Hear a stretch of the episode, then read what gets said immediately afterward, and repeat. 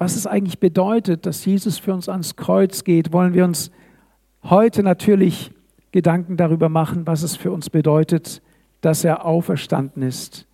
Denn wenn Jesus nicht auferstanden wäre, dann würden wir heute Morgen ganz sicher nicht hier sitzen.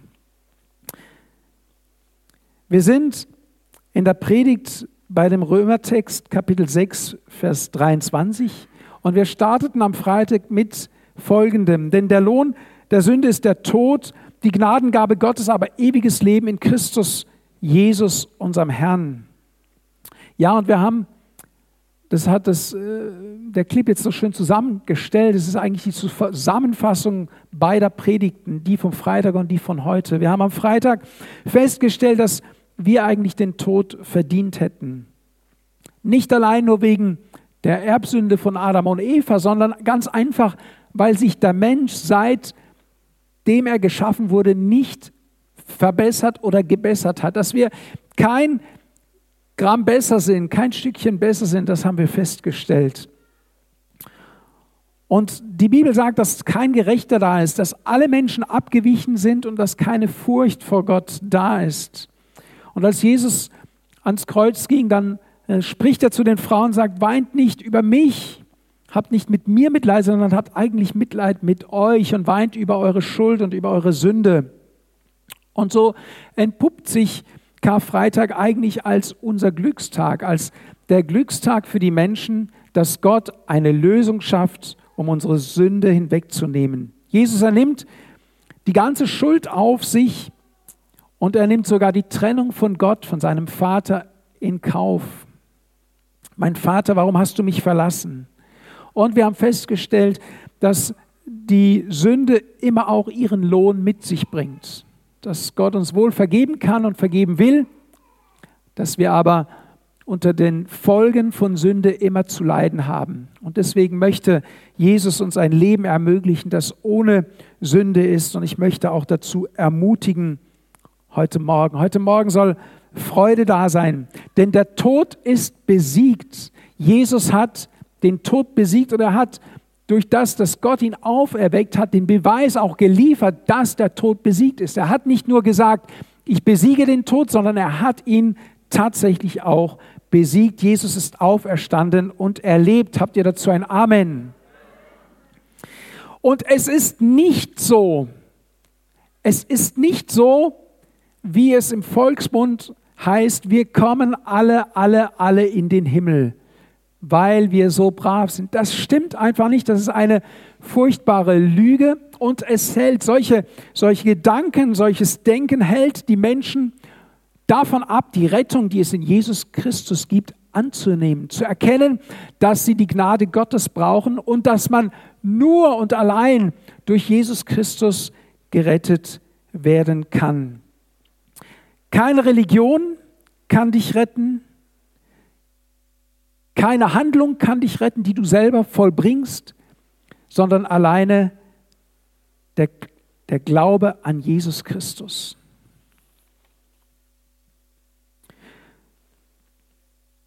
Ich habe kürzlich von jemandem gehört, der sagte, muss man sich keine Sorgen machen, wenn man keine Theologie studiert hat, vielleicht einem falschen Glauben zu verfallen oder etwas Falsches zu lehren. Und da hat jemand quasi gekontert, hat gesagt, vielleicht musst du erst recht dann, wenn du Theologie studiert hast, dir Sorgen machen, ob du das Richtige lehrst. Und ich musste ein bisschen darüber schmunzeln, weil in der Tat habe ich selbst auch in, zum Beispiel in meiner Schulzeit festgestellt, dass die Menschen, die uns im Religionsunterricht gelehrt haben, oftmals selbst große Zweifel hatten, gar nicht wirklich glauben konnten, dass was die Bibel sagt und alles in Bildern versucht hat zu erklären.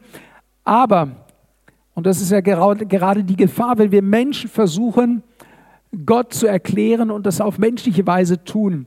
Es gibt keine logische Erklärung für die Auferstehung eines Toten, der so qualvoll am Kreuz gestorben ist und äh, begraben wurde es gibt da keine Logik, sondern hier ist gefragt, ob du willig und bereit bist, es zu glauben. Und da musst du nicht, äh, wisst ihr, der Glaube an Jesus Christus ist etwas, das jedem zugänglich ist.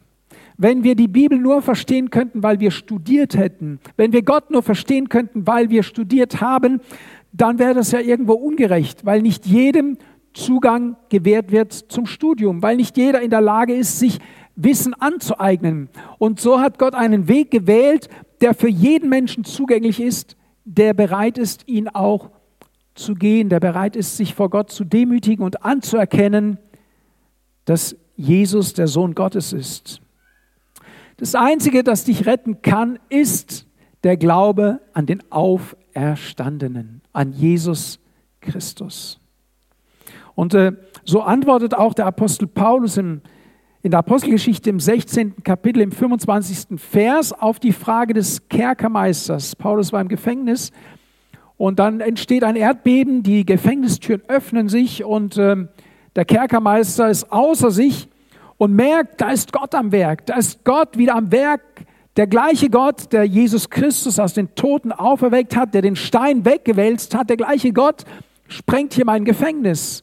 Das ist jetzt keine Fabel, sondern das ist ein, ein Tatsachenbericht aus der Bibel. Und der Kerkermeister wird ehrfürchtig und sagt zum Paulus, was muss ich tun, damit ich gerettet werde? Und Paulus sagt, glaube an den Herrn Jesus Christus und du wirst gerettet werden, aber nicht nur du, auch dein Haus wird gerettet werden.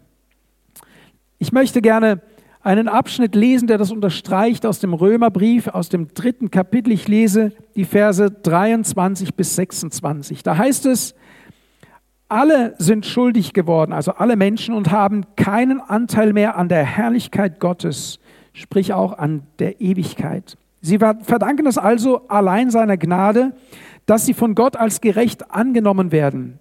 Er schenkt es ihnen aufgrund der Erlösung, die durch Christus Jesus geschehen ist. Durch dessen Blut hat Gott ihn als Zeichen der endgültigen Versöhnung eingesetzt. Und durch den Glauben erhalten wir Anteil daran. So hat Gott seine Gerechtigkeit unter Beweis gestellt. Lange hat er die Verfehlungen ungestraft gelassen, die früher begangen wurden. Gott hat sie in Geduld ertragen. Doch jetzt, zu diesem besonderen Zeitpunkt, will er beweisen, dass er wirklich gerecht ist. Ja, er ist gerecht. Und er nimmt diejenigen als gerecht an, die aus dem Glauben an Jesus Christus leben. Du bist und wirst von Gott angenommen als gerecht, wenn du in deinem Glauben an Jesus Christus lebst. Martin Luther hat Folgendes festgehalten und wollte es auch ganz bestimmt prägen und dass die Menschen sich das wirklich merken. Er sagt soli fide, das heißt allein durch Glaube, soli scriptura, allein die Schrift, sola gratia, allein durch Gnade. Er sagt das zu einer Zeit, wo sich die Menschen durch Religion, durch Unterjochung, durch, durch, durch Missbrauch von äh, Machtpositionen, durch Missbrauch der Bibel, wo Menschen gelehrt wurden, sie müssen für ihre Sünden selber bezahlen. Sie müssen für ihre Sünden selber büßen. Und man hat daraus ein, ein regelrechtes Imperium gebaut. Und dann kommt der Martin Luther und sagt, stopp, das ist es nicht, was die Bibel lehrt, das ist es nicht, was Jesus gelehrt hat, sondern Jesus hat gesagt, ich bin der Weg, ich bin die Wahrheit, ich bin das Leben, Niemand kommt zu Gott, dem Vater, als nur durch mich. Und das Einzige, was Jesus seine Jünger gelehrt hat, ist, glaubt an mich. Glaubt an mich und ihr werdet gerettet werden. Ich bin der Messias, der in diese Welt kommen soll. Und wie drückt sich denn jetzt Glaube aus? Was muss ich dann tun, wenn ich sage, ich glaube? Und das ist die Bibel auch ganz einfach. Es gibt die Bekehrung zu Jesus Christus, es gibt äh, den Schritt der Taufe, der Glaubenstaufe, die du aufgrund deines persönlichen Bekenntnisses, deines persönlichen Glaubens gehst.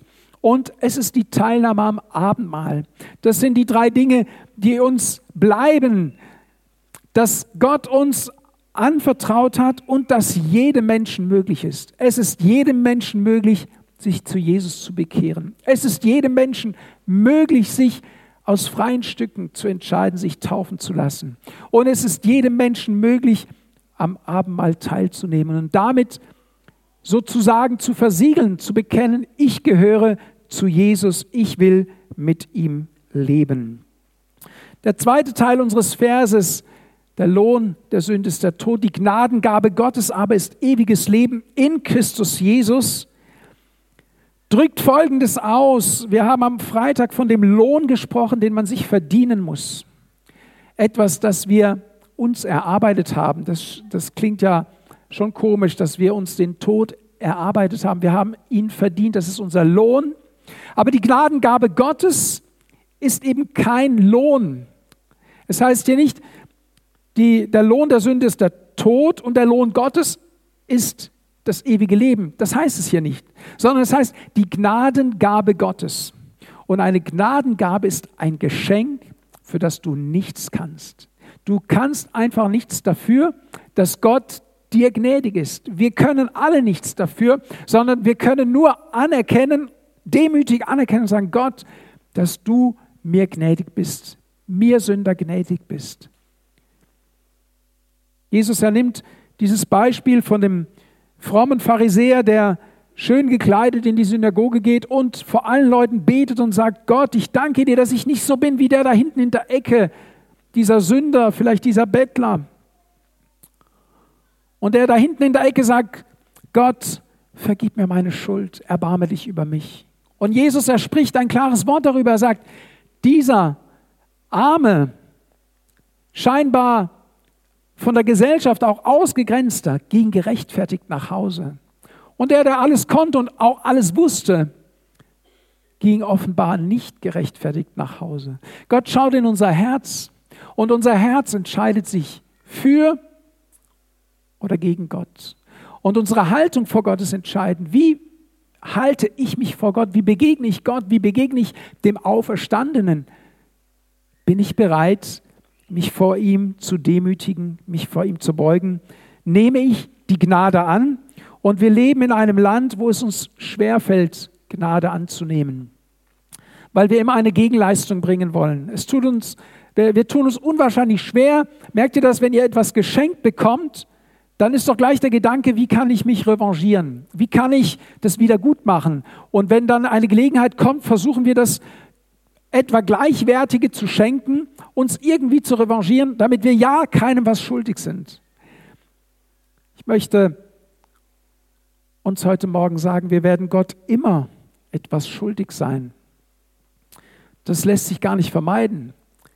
Aber die frohe Botschaft von Ostern ist, dass er bezahlt hat für unsere Schuld und wir es dankbar annehmen können. Und lasst uns doch etwas lockerer werden darin, Dinge von Gott in Empfang zu nehmen, zu sagen, Gott, ich danke dir, ich danke dir, dass du Jesus, deinen Sohn, gesandt hast und ich nehme ihn für mein Leben auf. Ist das schwer zu verstehen oder kann man das glauben? Ist das etwas, das, das man greifen kann, um es zu glauben? Dass Jesus auferstanden ist, ist eine historische Tatsache. Das ist nicht nur durch biblische Quellen belegt, sondern auch durch außerbiblische Quellen belegt. Es ist etwas, das einzigartig und einmalig ist, das es vorher nie gegeben hat und so vorher und danach auch nie mehr gegeben hat. Und es ist eine Botschaft, die sich über unsere ganze Welt verbreitet hat, mehr als jede andere Botschaft, die je gepredigt wurde. Gott selbst hat in einem Augenblick den Lauf dieser Welt verändert. Für den, der es annimmt, für den, der sagt, ja, Jesus Christus, ich habe erkannt, du bist der Retter dieser Welt. Ich möchte gerne diese, dieses wunderbare Ereignis aus dem Matthäus-Evangelium mit uns lesen. Ich lese Matthäus Kapitel 28 ab Vers 1. Da heißt es, aber später am Sabbat, in der Dämmerung des ersten Wochentages, kam Maria Magdalena und die andere Maria, um das Grab zu besehen. Und siehe, da geschah ein großes Erdbeben, denn ein Engel des Herrn kam aus dem Himmel hernieder, trat hinzu, wälzte den Stein weg und setzte sich darauf. Sein Ansehen aber war wie der Blitz und sein Kleid weiß wie Schnee. Aber aus Furcht vor ihm bebten die Wächter und wurden wie Tote. Der Engel aber begann und sprach zu den Frauen, fürchtet euch nicht, denn ich weiß, dass ihr Jesus, den Gekreuzigten, sucht. Er ist nicht hier, denn er ist auferstanden, wie er gesagt hat. Kommt her, seht die Stätte, wo der Herr gelegen hat. Und geht schnell hin und sagt seinen Jüngern, dass er von den Toten auferstanden ist. Und siehe, er geht vor euch hin nach Galiläa, dort werdet ihr ihn sehen. Siehe, ich habe es euch gesagt. Und sie gingen schnell von der Gruft hinweg mit Furcht und großer Freude und liefen es seinen Jüngern zu verkünden. Als sie aber hingingen, es seinen Jüngern zu verkünden, siehe, da kam Jesus ihnen entgegen und sprach, seid gegrüßt. Sie aber traten herzu, umfassten seine Füße und warfen sich vor ihm nieder. Da spricht Jesus zu ihnen, fürchtet euch nicht, geht hin, verkündet meinen Brüdern, dass sie hingehen nach Galiläa und dort werden sie mich sehen. Während sie aber hingingen, siehe, da kamen einige von der Wache in die Stadt und verkündeten es den hohen Priestern alles, was geschehen war. Und sie versammelten sich mit den Ältesten und hielten Rat. Und sie gaben den Soldaten reichlich Geld und sagten, sprecht, seine Jünger kamen bei Nacht und stahlen ihn, während wir schliefen. Und wenn dies dem Statthalter zu Ohren kommen sollte, so werden wir ihn beschwichtigen und machen, dass ihr ohne Sorge seid. Sie aber nahmen das Geld und taten, wie sie unterrichtet worden waren. Und diese Rede verbreitete sich bei den Juden bis auf den heutigen Tag. Die Elf aber gingen nach Galiläa, den Berg, wohin Jesus sie bestellt hatte. Und als sie ihn sahen, warfen sie sich vor ihm nieder. Einige aber zweifelten. Und Jesus trat herzu und redete mit ihnen und sprach, mir ist alle Macht gegeben im Himmel und auf der Erde. Geht nun hin und macht alle Nationen zu Jüngern, indem ihr diese tauft auf den Namen des Vaters und des Sohnes und des Heiligen Geistes und sie lehrt, alles zu bewahren, was ich euch geboten habe. Und siehe, ich bin bei euch alle Tage bis zur Vollendung des Zeitalters. Jesus, er macht deutlich, mir ist alle Macht gegeben im Himmel und auf Erden. Das ist die Botschaft von Ostern. Und unweigerlich mit dieser Botschaft verknüpft ist der Missionsbefehl zu sagen, und jetzt wenn ihr das aufgenommen habt, wenn ihr das glaubt, wenn ihr diesen Weg einschlagt, dann geht hin und verkündet es den Menschen, dass auch sie gerettet werden. Dass die Freude über die Auferstehung Jesu, die Freude von Ostern überspringt auf deinen Nachbarn, auf deinen Freund, auf deine Familie, auf dein Umfeld, das an dir ablesbar ist dass du ein glücklicher Mensch geworden bist, dass du gerettet bist. Es ist ein Unterschied, ob du gerettet bist oder nicht. Wir haben in diesem Clip gehört, dass es eine Last ist, die auf uns liegt, solange wir unsere Sünde selber tragen. Aber wenn wir sie Jesus abgeben, nimmt er uns die Last und schenkt uns ein erleichtertes Leben und ein Leben voller Hoffnung. Ich habe ein, ein Lied mitgebracht, um diese Predigt zu unterstreichen und auch abzuschließen und weil es mir ein Anliegen ist, dass ihr mit einer Freude im Herzen nach Hause geht. Ich wünsche, dass euch heute Menschen begegnen und euch fragen, warum strahlst du so? Warum hast du so ein Lächeln? Warum bist du so locker unterwegs? Und dass es aus dir heraussprudelt und sagt, heute ist mein Glückstag. Heute ist ein Happy Day.